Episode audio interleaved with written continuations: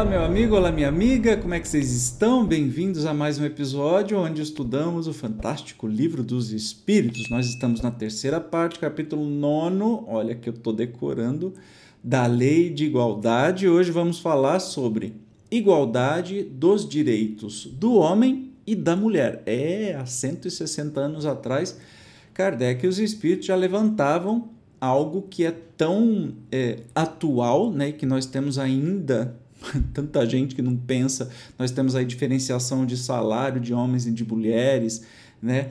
É, desigualdade nas funções. Parece que o homem não precisa fazer trabalhos de casa, do, do, lar, e a mulher tem que trabalhar fora, chegar em casa e, e faxinar tudo, limpar tudo, cuidar dos filhos, etc. e tal. Que igualdade é essa? Vamos ver o que os espíritos falam a este respeito. Dá uma olhadinha aí na pergunta 800 e 17. São iguais perante Deus o homem e a mulher e têm os mesmos direitos? Olha que interessante. A pergunta é: se são iguais perante Deus e se têm os mesmos direitos? A resposta não poderia ser outra. Não otorgou Deus a ambos a inteligência do bem e do mal e a faculdade de progredir?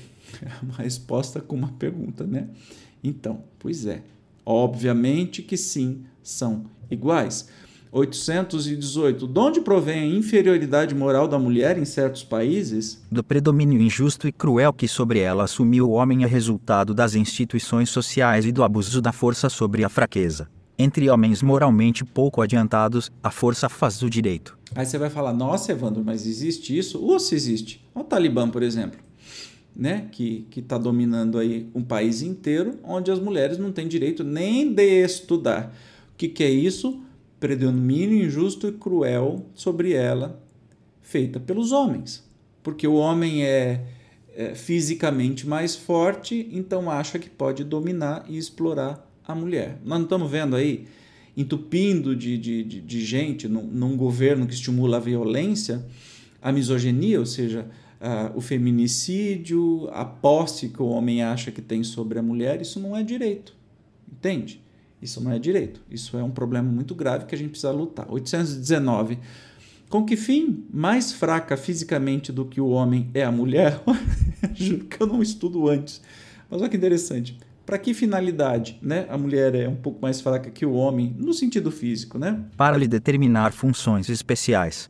Ao homem, por ser o mais forte, os trabalhos rudes, à mulher, os trabalhos leves, a ambos o dever de se ajudarem mutuamente a suportar as provas de uma vida cheia de amargor. A cada um um desafio diferente, né? E a gente ainda está numa época que prevalecia os trabalhos braçais para o homem e os trabalhos mais delicados mais delicados para as mulheres. Mas hoje em dia a gente vê que mulheres assumem os trabalhos fortes, a sua concepção física, né? o seu físico permitir, ela pode fazer o que ela quiser. Né? Lugar de mulher é onde ela quiser, não é assim que tem que ser? Então, exatamente. Mas assim, ah, por que, que então a mulher é mais, mais fraca fisicamente do que o homem? Geralmente, não é sempre, né? Para experimentar diversas atividades, entende? E se a gente é reencarnacionista e sabe que podemos reencarnar em corpos tanto femininos ou masculinos, até em corpos em transição, para experimentar este processo de transição de gênero, por exemplo, além das condições sexuais, etc. e tal, tudo é para nosso crescimento, para experiência, para que a gente cresça e faça a sociedade crescer, as pessoas em volta evoluírem junto tá? 820. A fraqueza física da mulher não a coloca naturalmente sob a dependência do homem? Deus a uns deu a força para protegerem o fraco e não para o escravizarem. Mas lembra, nessa época a mulher nem tinha direito a voto, onde existia democracia, nem para a igreja, se eu não me engano, nessa época não, não me lembro, mas para a igreja a mulher não tinha alma. Olha a diferença. Então, a resposta dos espíritos na época por mais avançada que seja, vem falar aí que Deus deu uns a força para protegerem o fraco para não escravizarem, né? Hoje em dia a gente sabe que as mulheres desempenham papéis com maestria, né? Tanto os papéis que eram destinados para os homens e até fazem melhor. A gente, a gente homem costuma dizer assim que mulher é multi multitarefas, consegue fazer quatro coisas ao mesmo tempo eu e você que é homem, você deve saber disso. Você está fazendo um negócio, o foco teu tá aí. Se você fizer outra coisa, você perde o foco dos dois e erra nas duas, sabe? Talvez a mulher, por ser mãe, né, tenha essa capacidade já de conseguir fazer um monte de coisa, cuidar do filho, fazer uma atividade, etc. E tal, vai saber. E Kardec diz assim: Deus apropriou à organização de cada ser as funções que lhe cumpre desempenhar. Tendo dado à mulher menor força física, deu-lhe ao mesmo tempo maior sensibilidade em relação com a delicadeza das funções maternais e com a fraqueza dos seres confiados aos seus cuidados. Aliás, vamos combinar que as mulheres são muito mais fortes que os homens. Se o homem tivesse que dar à luz, né, que ter um filho por parto normal, ia tudo morrer de dor, não consegue, né? O homem acha que uma bolada no, nos, nos, Países Baixos é a pior dor que pode existir, é porque não sabe o que é a dor de um parto. Então, nós somos tudo fraquinho para isso. As mulheres são muito mais fortes que nós, né? Apesar de que fisicamente parecerem mais fracas.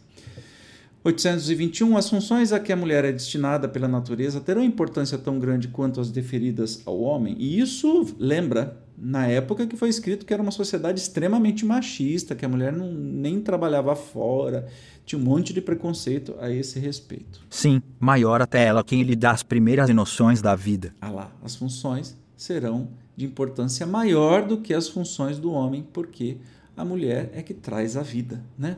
A sociedade deveria ser matriarcal e não patriarcal.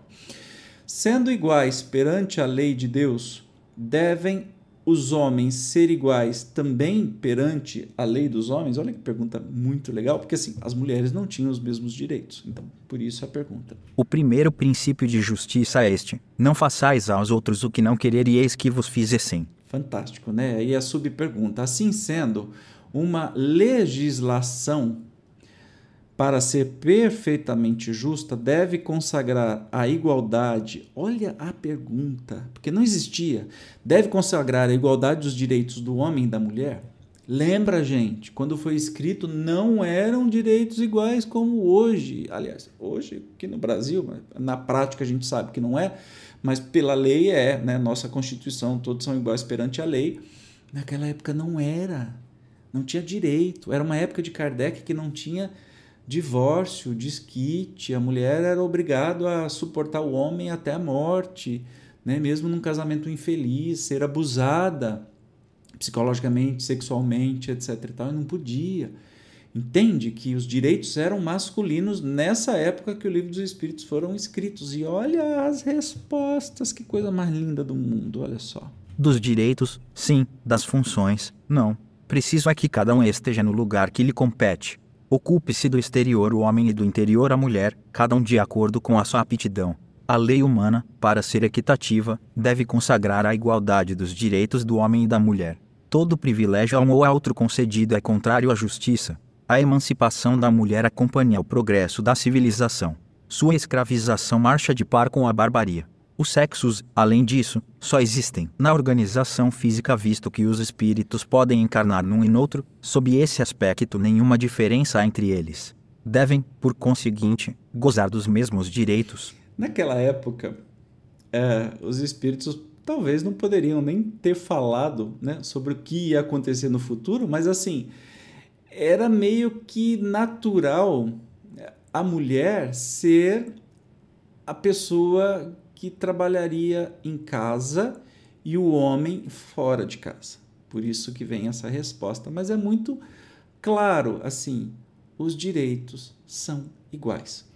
Quanto mais a gente caminhar numa sociedade para a igualdade entre gêneros, e aí indica de todos os gêneros, porque nós não temos só homens e mulheres, vão se informar, eu não vou fazer uma aula disso, mas enfim, todos têm que ter o mesmo direito, inclusive, né?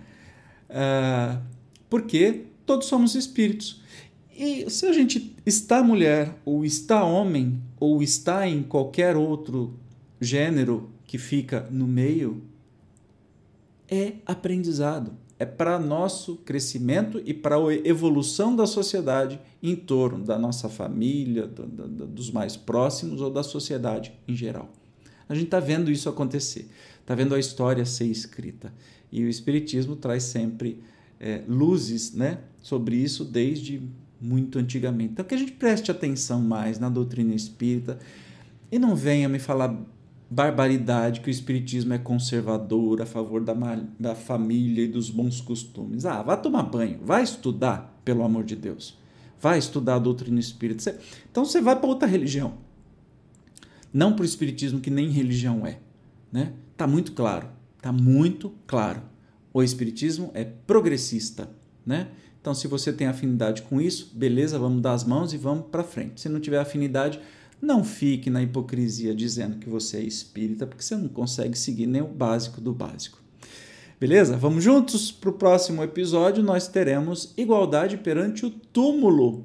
Vamos ver o que, que os espíritos nos respondem sobre este tema. Eu te espero, como sempre. Até o próximo programa. Tchau.